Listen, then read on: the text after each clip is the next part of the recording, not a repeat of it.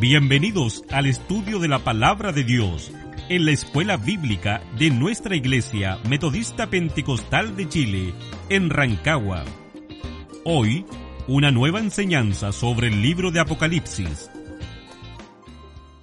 Vamos avanzando hoy día, si el Señor así lo permite, eh, es bueno eh, avanzar y quise hacerlo con el mensaje completo de la iglesia de Tiatira, ¿ah? que es la, es la cuarta iglesia, es el cuarto mensaje que el Señor nos da en Apocalipsis de, de, los mensajes de los estados de la iglesia. Cuando partimos en la enseñanza y sobre todo el capítulo 2, eh, partimos diciendo de que era un reflejo o un espejo que Dios nos daba de las iglesias que habían en ese tiempo y que a través del tiempo se iban a ir generando eh, al conocer el mensaje de Jesucristo.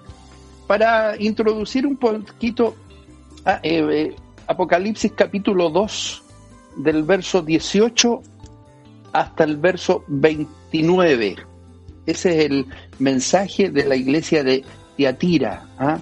si se dan cuenta, es uno de los mensajes más largos que Dios entrega. de las siete cartas que Él entrega, es uno de los más largos. Ah, tiene aproximadamente 12, 12 versículos y eh, eh, es un mensaje importante a la iglesia que hoy día estamos viviendo, al, al mensaje muy importante de lo que hoy día estamos viviendo como iglesia. Bien, para ir eh, introduciendo el, mensaje de, hoy día, ¿no es cierto? Es la cuarta iglesia, eh, el, número cuatro, Teatira, y que quedaba más, más o menos a, a 65 kilómetros eh, de Pérgamo. ¿ah? el resumen que hizo Génesis hoy día, Pérgamo era una de las importantes ciudades de, aquel tiempo de Asia Menor.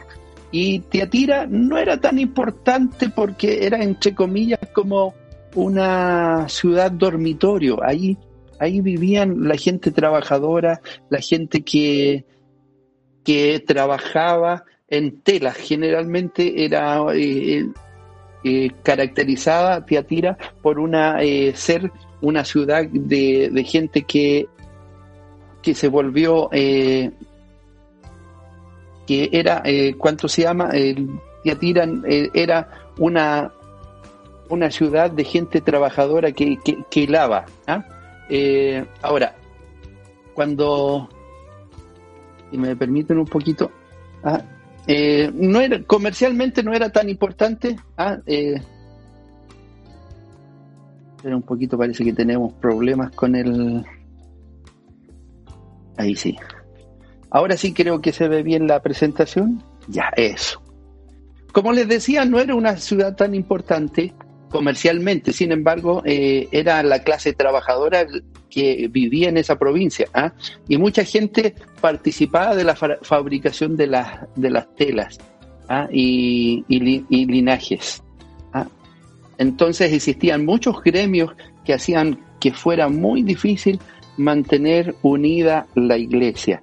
Eh, esto yo quiero dar un, un, comentario muy particular y muy personal. ¿ah? Eh, yo siempre he dicho que la política y, el evangelio no, no se cuadran. ¿ah? Es difícil tener eh, dos dioses ¿ah? y vamos a, hablar de ese, de ese tema.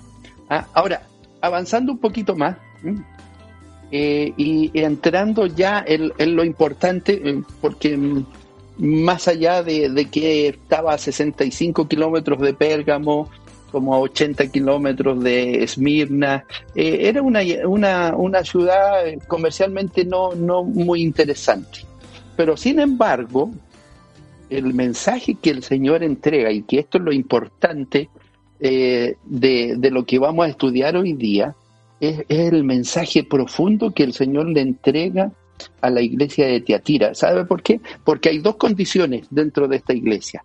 Gente tolerante al pecado y gente que eh, no estuvo de acuerdo con, el pecado de Jezabel. Vamos a hablar un poquito de Jezabel. Entonces, entremos en, en detalle en el capítulo 2 del verso 18 y dice, y escribe al ángel de la iglesia en Tiatira, ya sabemos quién es el ángel de la iglesia, el ángel de la iglesia es el que dirigía, el pastor, el obispo, eh, Apocalipsis y en las siete cartas, el capítulo 1, eh, descubrimos y Dios nos dio a entender que cuando habla del ángel de la iglesia está hablando del pastor o quien dirigía la iglesia. Ahora, ¿quién, quién le escribe? El Hijo de Dios, el que tiene ojos como llama de fuego y pies semejantes al bronce bruñido, dice esto. Aquí hay dos detalles o tres detalles muy importantes que están en la presentación de hoy día y que dicen, una vez más, se hace notar Jesús y demuestra su deidad o su estado de Dios. ¿ah? Hijo de Dios, está hablando de Jesucristo. Estamos, eh, desde que partimos la enseñanza, dijimos siempre que el que escribía y el que le dictaba a Juan era Jesús. Ahora, hay dos características que este verso son muy importantes para seguir el estudio de los demás versos. Uno, destaca que el que tiene ojos como llama de fuego y pie semejante al bronce bruñido. No es que Jesús tenga los ojos de fuego. Acuérdense que cuando partimos en el capítulo 1 y principio del capítulo 2, dijimos que eh, Juan necesitaba darse a entender lo que él estaba viendo y de lo que él estaba eh, experimentando. Entonces, cuando habla que tiene los ojos como llama de fuego, está hablando, los ojos con llama de fuego, es que Él nos conoce hasta los tuétanos de nuestros huesos. Por ahí Jeremías nos habla ¿ah? de que Él nos conoce hasta las entrañas, el pensamiento, y, Dios nos conoce lo que pensamos, lo, lo que no estamos pensando, lo que vamos a hacer. ¿Por qué? Porque Él es omnipotente. Ahora, eh, es por eso que eh, eh, quise destacar este verso 18. ¿Sabe por qué? Porque lo que viene más adelante, el discurso o la enseñanza que viene más adelante, tan solo la puede dar alguien que conoce a las personas, alguien que conoce a los cristianos, alguien que conoce el profundo, lo profundo de nuestro ser. Segunda característica, y pie semejante al bronce bruñido, dice esto. El bronce representa el juicio. Nos vamos al libro de Daniel, yo no me quiero detener mucho, el libro de Daniel y el estatua, sabemos que los pies son de bronce bruñido, de, un metal fuerte. ¿ah? Y eso quiere decir que el Señor está listo para pisotear el pecado. Él dice que el, al que ama, castiga. Entonces, tomemos en cuenta y ahí anoten su libretita lo que significa. Ojos como llama de fuego significa que Él conoce todas las cosas y nos conoce hasta los tuétanos de los huesos. Y segundo, como el bronce bruñido, de que Él tiene poder para acabar con el pecado, acabar con todo lo que Él al Señor no le agrada. Ahora, si seguimos, el verso 19 ¿ah? dice, yo conozco tus obras y amor y fe y servicio y tu paciencia, y que tus obras postreras son más que las primeras. Las buenas características de esta iglesia. ¿ah? Yo las resumí eh, en este instante, en esa presentación que sale ahí. Dios conoce tus obras, tu amor, tu fidelidad, tu servicio y tu paciencia. Dios, ¿ah? ¿se acuerda que cuando empezamos a las características generales de las cartas, Dios destaca de algunas iglesias cosas buenas, pero también reprocha algunas cosas que estaban malas. Tiatira tenía esto, tenía amor, tenía fe y servicio, también tenía paciencia. Y lo más importante, que sus últimas obras eran mejores que las primeras. Y por favor, si usted le puede sacar una foto que yo encontré extraordinario lo que hizo la Javiera, porque la que me ayuda a hacer esta presentación es la Javiera, encontré extraordinario esta presentación, cómo resumen las características de la iglesia de Tiatira. Tenía amor, fe y servicio, paciencia, y que tus obras postreras son mayores que las primeras. Eran las buenas características que el Señor encuentra de esta iglesia y que ojalá Dios nos permita que tengamos las mismas características, que tengamos las mismas características que esta iglesia tenía, buenas características. Y si avanzamos un poquito más, yo no, me quiero detener, ya eh, en el verso 20 el Señor cambia, cambia el carácter, cambia eh, lo que está diciendo, cambia lo que Él está, partimos bien, 18, 19, características buenas, pero en el 20 dice, pero tengo unas pocas cosas contra ti, que toleras que esa mujer Jezabel, que se dice profetiza, enseñe y seduzca a mis siervos a fornicar y a comer cosas sacrificadas a los ídolos. Vamos a, desmenuzar un poquito este verso 20 para entender eh, el meollo del asunto, ¿ah? de, entender lo que eh, quiere decir el Señor. Jezabel, no sabemos, la, Biblia no lo describe así, no sabemos si generalmente eh, era una mujer que se llamaba, pero hace referencia también a Jezabel del Antiguo Testamento, la, la, mujer malvada que, que, estuvo reinando Israel, esa mujer muy malvada que, que hizo muchos homicidios, mató muchos profetas y muchos sacerdotes. ¿ah? Sin embargo, esta Jezabel tenía las mismas características. Y una de las que, eh, características que, que el Señor le está hablando en el verso 20, Jezabel era acusado de, acusada de dos cosas. Primero, comer carne ofrecida a los ídolos ¿ah? y cometer fornicación. ¿ya?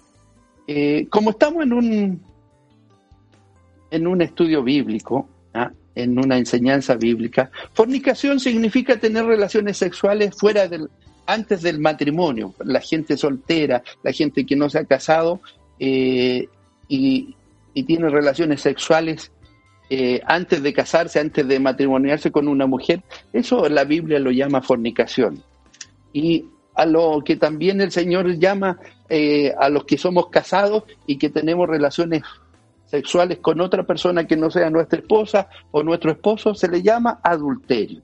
¿ah? Entonces esta mujer, la Biblia mismo, y lo hemos leído en esta noche, eh, se, se, dice, profetiza. Pero no me quiero adelantar a esto y me quiero detener un poquito a este tema. Aquí hay que detenerse y explicar lo siguiente. La carne dedicada a los ídolos no era el acto de comerla, sino era lo, eh, eh, lo que pasaba después, en lo que rodeaba estas fiestas de celebración. Eh, para que usted entienda un poquito, aún acuérdese que el Evangelio lleva muy pocos años ¿ah? Y todavía muchos no entienden que los sacrificios del Antiguo Testamento ya no eran necesarios. ¿Por qué? Porque como dice Hebreos, Jesucristo ya lo había hecho. El Señor ya no se necesitaba hacer más eh, sacrificio. Pero mucha gente todavía no entendía esto en la iglesia, entonces aún hacían sacrificio, sacaban la sangre, sacrificaban ante Dios o ante los ídolos, ¿ah? y no era el, acto mismo del sacrificio lo que le molestaba al Señor, sino lo que pasaba alrededor de todo este acto, ¿ah? que se formaban fiestas, la gente se emborrachaba, ¿ah?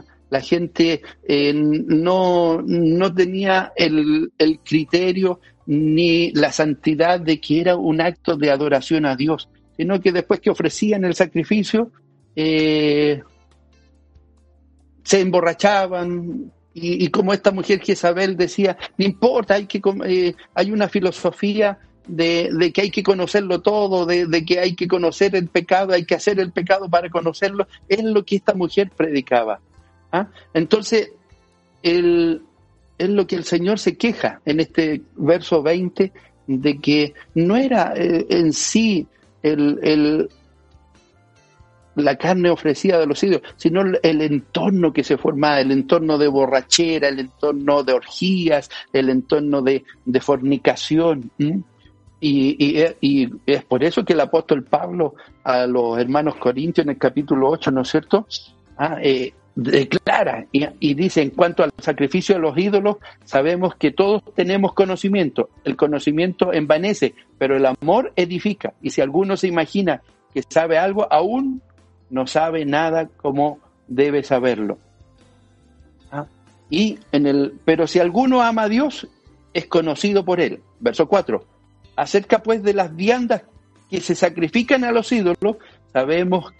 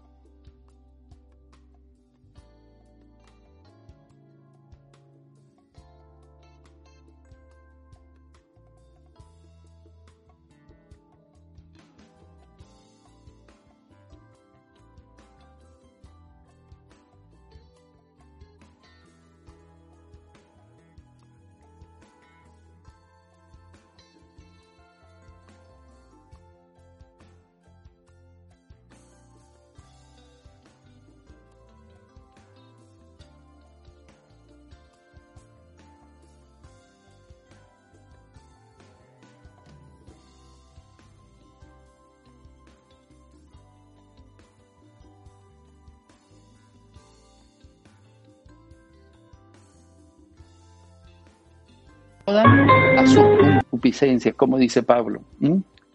Enseñe y seduzca a mis siervos a fornicar y a comer cosas sacrificadas a los ídolos.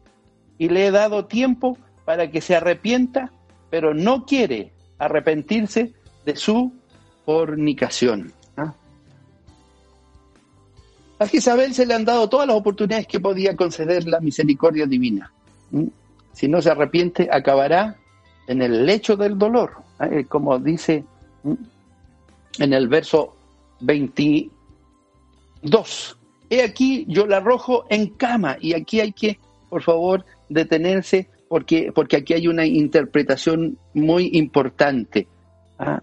Eh, cuando eh, en el griego original yo la arrojo en la cama, en el griego original dice yo la, la voy a arrojar al lecho del dolor y en gran tribulación a los que con ella adulteran y no se arrepienten de las obras que ella hace. ¿Ah? Ahora, cuando deducimos que el texto bíblico, esta mujer tenía cierto arrastre y adeptos por su elocuencia y poder de convencimiento. Y si nos detenemos a lo que hoy día estamos viviendo, hoy día a través de estas mismas redes sociales, nos sucede esto nos sucede que hay gente con mucha elocuencia, pero su testimonio habla pésimo de ellos. Siempre, y yo me quiero detener en, esto un poquito, ¿ah? yo siempre le he enseñado a los predicadores de nuestra iglesia ¿ah? de que para predicar la palabra del Señor hay que tener testimonio. ¿Sabe por qué? Porque la palabra del Señor lo dice así que la palabra de Dios nos enseña que el Evangelio primero se predicará por testimonio. ¿Mm? Que Dios nos ayude, ¿no? Que Dios nos, nos bendiga y, nos podamos eh, introducir en lo que Dios quiere. ¿ah?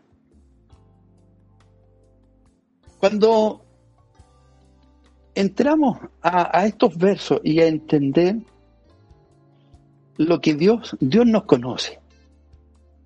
Y es por eso que yo puse esta presentación, Dios nos conoce el corazón y nos conoce hasta los tuétanos de nuestros huesos. aquí en este versículo nace un nuevo tema que no podemos dejar pasar, que es el poder del Señor de que Él nos conoce hasta los tuétanos de nuestros huesos. Y Él nos escudriña los corazones y lo más íntimo de nuestros pensamientos y emociones, tal como lo escribe Jeremías 11:20. ¿Ah? Cuando Jeremías habla y profetiza, y cuando habla de, de su vida particular, en el capítulo 11, si me espera un poquito para buscarlo en mi Biblia, Jeremías lo tenía aquí apuntado, 11, 20. Cuando Jeremías habla sobre todo del pacto violado, de que el pueblo de Israel violó el pacto que había hecho, él recibe palabra de Jehová y en el verso 11 dice, por tanto así ha dicho Jehová, he aquí yo traigo sobre ellos mal del que no podrán salir y clamarán a mí y yo no los oiré. E irán las ciudades de Judá y los moradores de Jerusalén y clamarán a los dioses a quienes queman ellos incienso, los cuales no los podrán salvar en el tiempo de su mal. ¿Por qué cito esto? ¿Sabe por qué? Porque hoy día todos decimos, yo conozco al Señor, yo sirvo al Señor, yo, yo me mantengo al lado del Señor, pero lo decimos, lo expresamos y muchas veces lo predicamos, pero el que sabe la verdad es Cristo el Señor. Una persona puede ser como Jezabel, puede ser muy carismática, amable y quizás con mucha elocuencia, pero a la mirada de nuestro Señor Jesucristo no podemos esconder nuestras intenciones ni tampoco nuestros pensamientos. Qué importante entender esto. Usted puede, yo como pastor, usted como hermano, usted puede hablar muy lindo, puede saber mucho de la Biblia, pero el que conoce nuestras vidas por dentro es Cristo el Señor, es Cristo. Entonces, a Él no lo podemos engañar, al mundo, a nuestros hermanos los podemos engañar y podemos dar una, una señal de muy convertido, de, de gente muy convertida y de que ama al Señor y que, que bendice al Señor. Pero el que no, realmente nos conoce, no lo podemos engañar. Que Dios los bendiga, ¿no? Que Dios le guarde. El verso 22 nos, manifiesta. Y es lo que yo le, le, estaba explicando. He aquí yo la arrojo en cama, el castigo a Jezabel. Yo la arrojo en cama y en gran tribulación a los que con ellas adulteran, si no se arrepienten de las obras de ella. ¿ah? Y ahí está la explicación escrita para que usted la note. ¿ah? Para este verso se debe entender en el contexto simbólico y no textual. ¿A qué me refiero? A que el texto dice, he aquí yo la arrojo en cama. No está hablando de que la va a tirar literalmente a una cama como con una enfermedad, sino en un lecho de dolor, enfermedad y sufrimiento. Además del castigo de ella, el Señor advierte que este castigo será para sus seguidores, que con ellas adulteran. Esta es la gran advertencia que el Señor le entrega a todos los que están dentro de la iglesia y no cumplen lo estipulado por el Señor. Sin embargo, hasta el último momento el Señor pone su manto de misericordia y da la oportunidad de arrepentirse. Mientras Cristo no venga, yo me puedo arrepentir, usted se puede arrepentir. ¿Mm? Que Dios nos bendiga, ¿no? Ahora, cuando pasamos al, al, al verso 23, este juicio el Señor debe ser un ejemplo y un aviso para todos los que hoy día, porque más allá de estudiar, es un aviso para nosotros. Todas estas cosas podrán estar ocultas a los ojos de los hombres, pero no pueden pasar desapercibidas para el que tiene los ojos como llamas de fuego. Es lo que vimos en el capítulo 2, verso 18. Usted me puede engañar, usted puede engañar a su, familia, puede engañar a los hermanos de la iglesia, pero el pecado Dios lo conoce. ¿Por qué? Porque Él tiene ojos como llamas de fuego, conoce nuestro pecado, conoce nuestras fallas. Es por eso indispensable que todos los días nos arrepintamos, que todos los días lleguemos a la presencia de Dios. ¿Para qué? Para que Dios perdone y cambie y saque todos nuestros pecados y todo lo que empaña el acercamiento al Señor. Es lo que nos habla el verso 23, es lo que el Señor advierte. ¿ah? Y a sus hijos heriré de muerte y todas las iglesias sabrán que yo soy el que escudriña la mente y el corazón. Y os daré a cada uno según vuestras obras.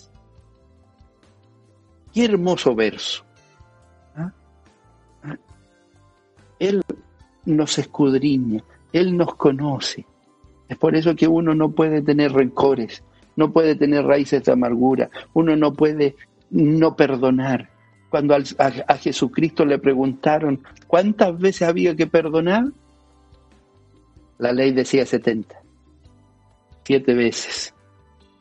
Él dijo 70 veces siete, diariamente.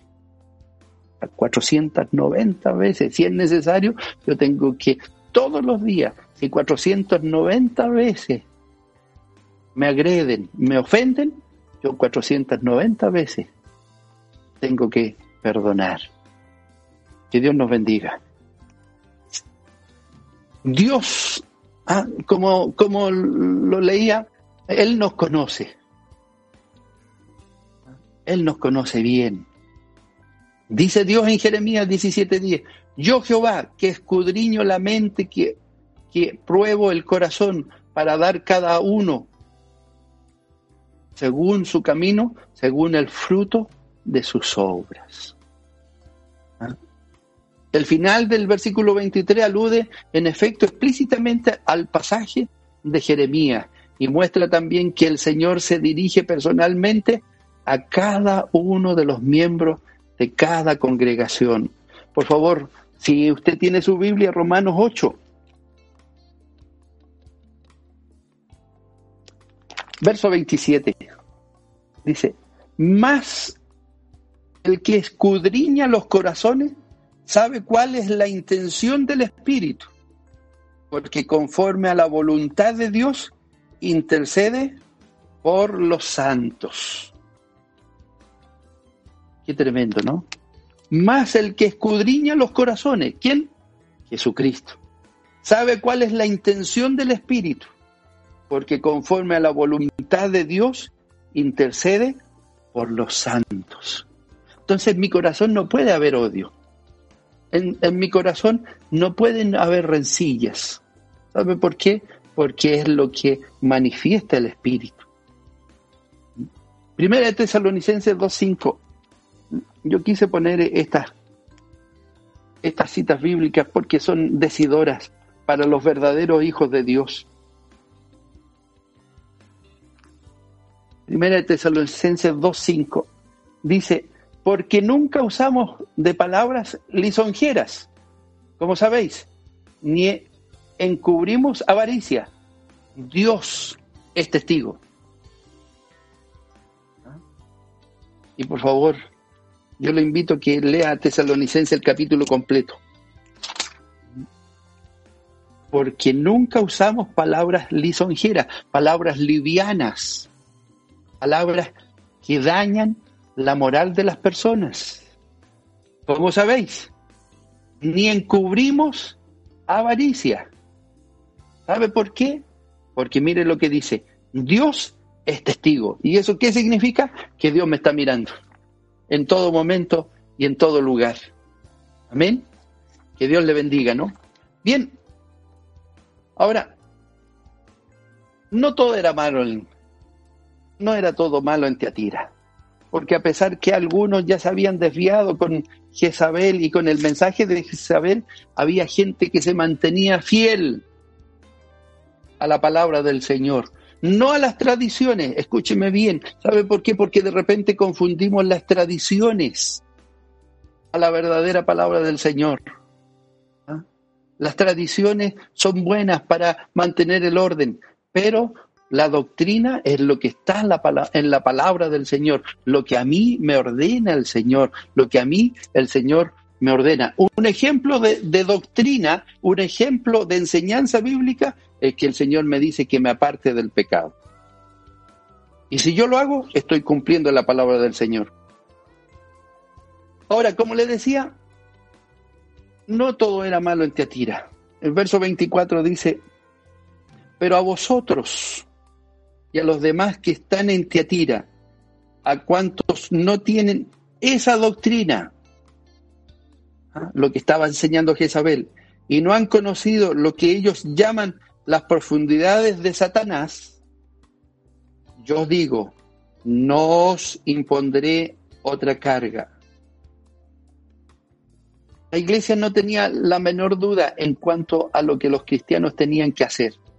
El abstenerse de las cosas que se hubieran ofrecido a los ídolos fue una de las condiciones que se les impusieron a los gentiles para tener derecho a ingresar a la iglesia cristiana. Desde el principio los apóstoles, Pablo y todos los que predicaron, predicaron que ya no era necesario hacer holocausto, que ya como cristianos ya no teníamos que ofrecer sacrificio a los ídolos.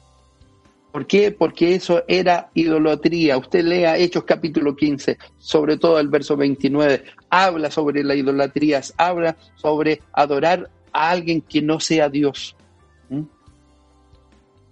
Ahora bien, en este verso se habla de lo que no, de lo que no han conocido las profundidades de Satanás. Esta es una referencia a una clase de creencia que no era infrecuente entre los herejes. Consistía que era un deber experimentar toda clase de pecado. Me explico. Dentro de la iglesia apostólica, como lo que pasa hoy día, en muchas iglesias se cambia la verdadera palabra del Señor. En muchas iglesias se acomoda al pecado del ser humano. Es por eso que Pablo, Pedro y Juan atacan ferozmente a los falsos maestros que se metieron a la iglesia a manifestar, por ejemplo, la, filosofía de salvo, siempre salvo, o sea, había que pecar, había que portarse mal, total, Jesucristo había muerto, había resucitado y éramos salvos por gracia. Esa fue una falsa doctrina de los falsos maestros. Pero también los herejes, los que no conocían a, Cristo y que no habían conocido al Señor, uno de los, de los grandes pensamientos de aquel tiempo era experimentar toda clase de pecado. Toda clase de pecado para experimentar y para saber lo que era bueno y malo. Eso también se metió a la iglesia y es por eso que Jezabel eh, decía eso. Lo más probable que Jezabel enseñara que un cristiano debe acomodarse al mundo. Ojo, por favor, Escúcheme bien, hermano querido, en lo que está viviendo la iglesia hoy día. ¿No estamos acomodando al mundo? ¿Mm?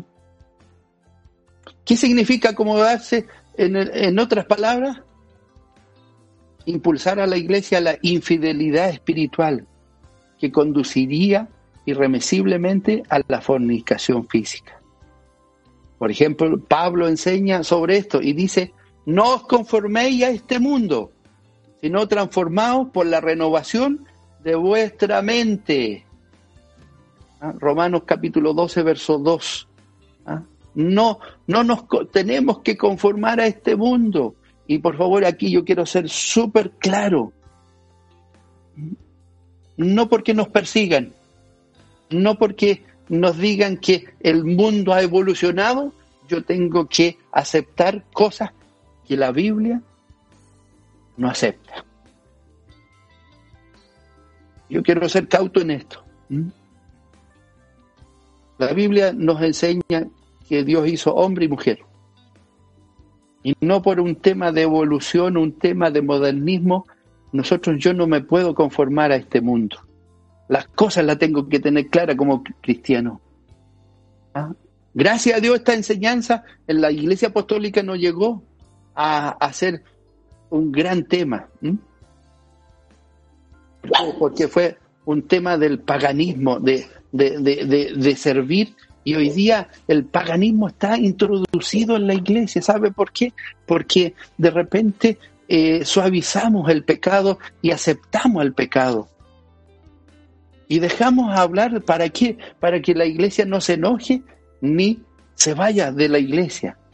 Pero yo estoy llamado y usted está llamado a servir a Dios con diligencia, dice el apóstol Pablo. Y cuando hablo con diligencia es que tengo que conocer lo que Cristo quiere de mí, lo que Cristo quiere del Señor.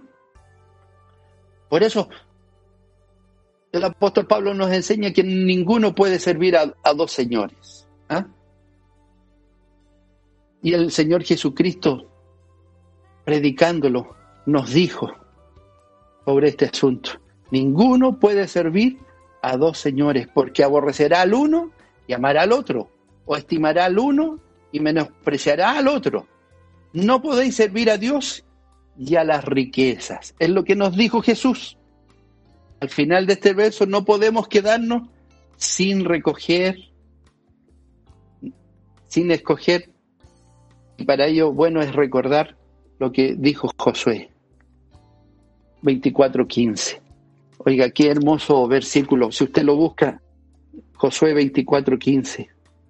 Cuando Josué hace esa declaración muy hermosa ¿ah? y le preguntan, ¿qué va a hacer él? Josué declara en el capítulo 24, en el verso 15, cuando hace su discurso de despedida, Josué dice, y si mal os parece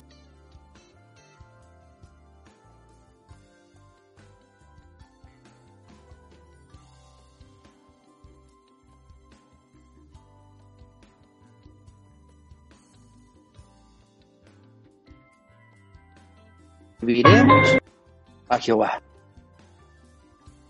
Amén.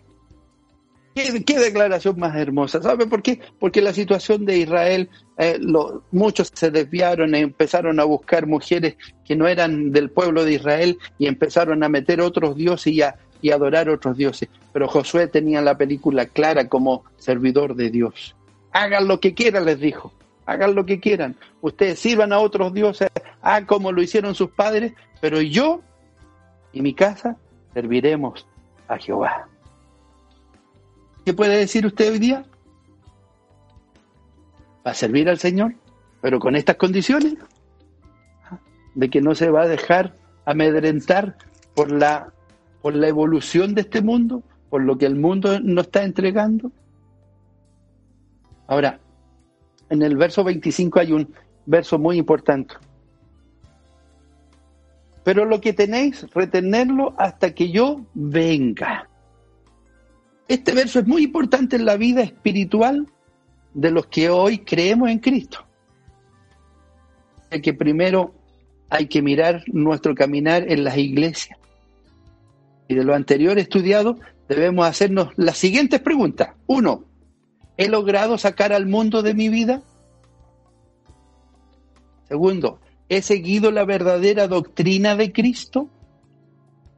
Y por favor, aquí en la segunda pregunta, yo me quiero detener. ¿He seguido la verdadera doctrina de Cristo? Hay muchos que siguen las tradiciones, pero no la doctrina de Cristo. Hay muchos que están preocupados de cómo me he visto, de cómo voy a la iglesia vestido, pero no estoy preocupado de que a lo mejor estoy en fornicación y en adulterio que esa es doctrina. Lo demás es tradición. Entonces, estas dos preguntas es para mí y para usted, hermano, que me está escuchando. ¿He logrado sacar al mundo de mi vida? ¿He seguido la verdadera doctrina de Cristo?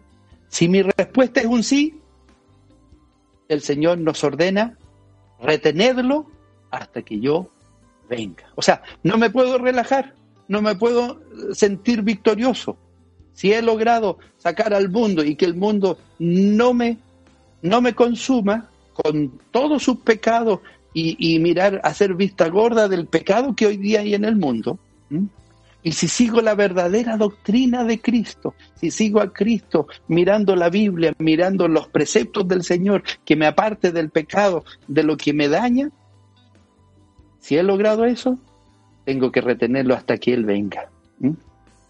Ahora hay que recordarse que los versos anteriores que hemos estudiado nos dejan muy claro que Él escudriña los pensamientos y las emociones. O sea, a mí usted me puede engañar, pero a Dios no.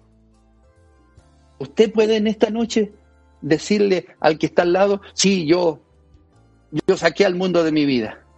Yo sigo verdaderamente, y el hermano le va a creer, pero hay uno que le conoce su corazón, hay uno que conoce su, su pensamiento y sabe cómo nosotros nos dirigimos. Él conoce nuestros pensamientos y emociones. El detalle, ¿sabe, ¿sabe cuál es? Es que Cristo resucitado puede ver más allá del disfraz exterior. Él sabrá si el arrepentimiento es auténtico o es falso. Y que tome en cuenta el verso 25. Retenga lo que tiene y por favor, hágase estas preguntas. ¿He logrado sacar al mundo de mi vida? ¿He seguido la verdadera doctrina de Cristo? Si es así, reténgalo hasta que Cristo venga, que viene muy pronto. Pero no se engaña a sí mismo ni engaña a los demás. ¿Por qué? Porque Cristo nos conoce. Ahora, quiero terminar la enseñanza de hoy día con dos promesas que están en el verso 26 y 27. Verso 26, al que venciere y guardare mis obras hasta el fin, yo le daré autoridad sobre las naciones y la regirá con vara de hierro y serán quebradas como vaso de alfarero como yo también la he recibido de mi Padre. Y le daré la estrella de la mañana. Dos promesas, que las vamos a desglosar rapiditamente, muy rápido. ¿ah? Dos promesas hermosas. A los que son fieles se le hace una promesa doble. Primera, que viene del Salmo número, número 2, verso 8 y siguiente, dice, pídeme y te daré por heredad las naciones y como posesión tuya los confines de la tierra. Los quebrantarás con barra de hierro, como vasija del alfarero los desmenuzarás. Esta también ha sido una de las mayores inspiraciones misioneras de la iglesia cristiana. ¿Por qué? Porque Dios nos ordena que tenemos que llegar hasta los confines de la tierra. ¿eh? Entendiendo que el Evangelio de Jesucristo será para todas las naciones y se extenderá hasta los confines de la tierra. Amén. Ahora, verso 28. Y la segunda promesa es el verso 28. Y le daré la estrella de la mañana. Hay tres interpretaciones que son muy hermosas y que no podemos descartarlas de plano. La primera se toma que la promesa de la resurrección como la estrella matutina sale después de la noche, así el cristiano se levantará después de la noche de la muerte. Esa es una interpretación. Una segunda interpretación del verso 28 se ha tomado también como la conquista de Lucifer, aquel ángel que era tan orgulloso que se rebeló contra Dios y fue arrojado desde los resguardos del cielo. Isaías 14, 12. Esta es la promesa del dominio definitivo sobre Satanás y el pecado. Y la tercera es y se ha considerado en relación con Daniel 12:13. En este caso, la estrella de la mañana es la gloria que recibirán los íntegros y los que hayan ayudado a otros a tomar el camino de integridad. Sin embargo, en forma muy personal estoy convencido que la verdadera interpretación del verso 28 es la siguiente. En el mismo Apocalipsis llama a Jesús la estrella resplandeciente de la mañana, en Apocalipsis 22, 16. Si usted va a Apocalipsis 22, 16, habla que Jesús es la estrella resplandeciente de la mañana. Entonces, mirando eso, la promesa de la estrella matutina es la promesa de Cristo mismo. Si el cristiano es auténtico, cuando llegue al final de esta vida tendrá a Cristo para no perderle ya nunca más. Y Cristo es el autor de la salvación de nuestra alma. Que Dios le bendiga. Que Dios bendiga estas dos promesas que el Señor nos da en esta noche. Y que esta enseñanza, y quizás un poquito extensa, no hemos quizás pasado un poquito de la hora, pero era necesario eh, tomar la enseñanza completa. ¿Por qué? Porque la iglesia hoy día vive eso. Gente que está en la iglesia, pero no está cerca de Cristo. Y gente que sigue las promesas y sigue la doctrina de Cristo y honra a Cristo. ¿A qué lado estamos? ¿Estaremos al lado derecho? ¿Estaremos al lado de que seguimos, a pesar de todo, a pesar de, de todas las circunstancias, seguimos a Cristo? Que sea así. Que Dios le bendiga y que Dios añada bendición a esta enseñanza en esta noche y para Dios sea honra y gloria desde ahora y para siempre. Gracias por escuchar esta enseñanza. Te recordamos que puedes seguir en Facebook, YouTube, Instagram, Twitter y plataforma de podcast de la Iglesia Metodista Pentecostal de Chile en Rancagua